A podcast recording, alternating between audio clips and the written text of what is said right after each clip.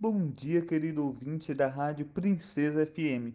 No quadro Como é Bom Saber de hoje, venho trazer para você curiosidades sobre a vida de São Tomé. Então vem comigo.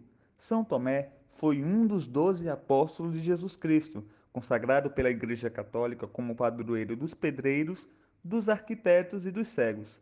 São Tomé, também conhecido por Tomás, era um simples pescador quando Cristo o chamou para ser seu discípulo. E segundo os relatos históricos, São Tomé não estava presente no momento em que Jesus apareceu a seus discípulos depois de dias da sua morte.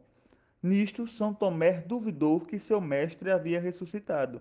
Por isso, um dos momentos mais importantes sobre a vida de Tomé teria sido o episódio em que ele tocou as chagas de Jesus Cristo, pois até aquele momento continuava incrédulo da ressurreição de Jesus.